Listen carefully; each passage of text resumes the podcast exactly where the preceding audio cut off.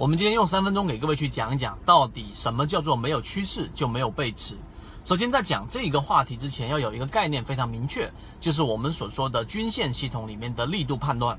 均线系统里面的力度判断，我们在《择期缠论》里面的完整课程视频里面有讲过。简单的说，就是当一只个股的五日线跟十日线均线，十日线往下走，短期均线往上，在稍微走平的情况之下都没有接近，又继续按着原趋势往下走，这一种叫做飞稳。这一种飞稳的话呢，本身力度就非常非常的弱，因为连长期均线都无法突破，它肯定力度很弱。第二种接近于长期均线，然后呢没有刺穿，继续往着原趋势往下走，这一种呢叫做纯稳。这一种纯稳呢很接近，力度比第一种要更强，但依旧是属于弱的这一种力度。第三种就是我们所说的失稳，失稳就是连续性的缠绕。那么连续性的缠绕，多空在进行最强烈的对抗，这一种往往发生在转折点啊，这个是第一个我们要去说的话题，你明白？第二个，你要去学会判断平均力度。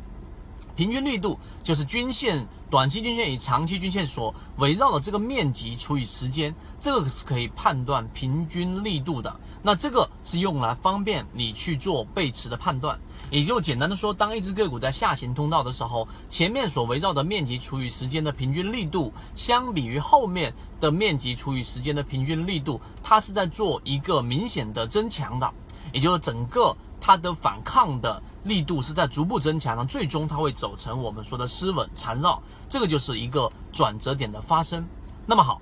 第二个重要的知识点就来了，什么呢？就是这一个缠绕的失稳啊，它往往呢会有两种方式来形成我们所说的转折。第一种缠绕之后啊，连续性的短期均线跟长均线缠绕这种过程呢，它。第一种情况就是出现快速的这一种下调，也就是说形成一个叫做陷阱。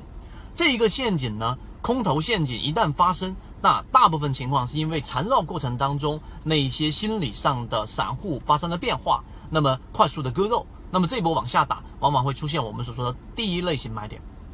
第二种缠绕就是短期均线跟长均连续性的缠绕的过程当中，它呢，呃。完完全是属于在一个中枢盘整的过程当中，这种就叫做以时间换空间。第二种方式我们先暂时不说，我们说第一种，第一种就是我们说第一类买点的判断，就要沿用到前面我们所说的第二个话题里面的叫做平均力度。那么这个均线的平均力度，如果它形成的面积除以时间。它的面积越来越小了，时间花的越来越短了，那么说明什么？说明这个时候多头的能量在快速的增长，然后才产生了这个缠绕。在快速下跌过程当中，一旦形成 MACD 的一个背驰，你用次级别来进行判断，那么实际上第一类买点就自然而然的生成了。如果你想知道这些内容，并且进一步去了解，由于平台原因，公众号的位置泽西船长可以互相转告一下就可以了。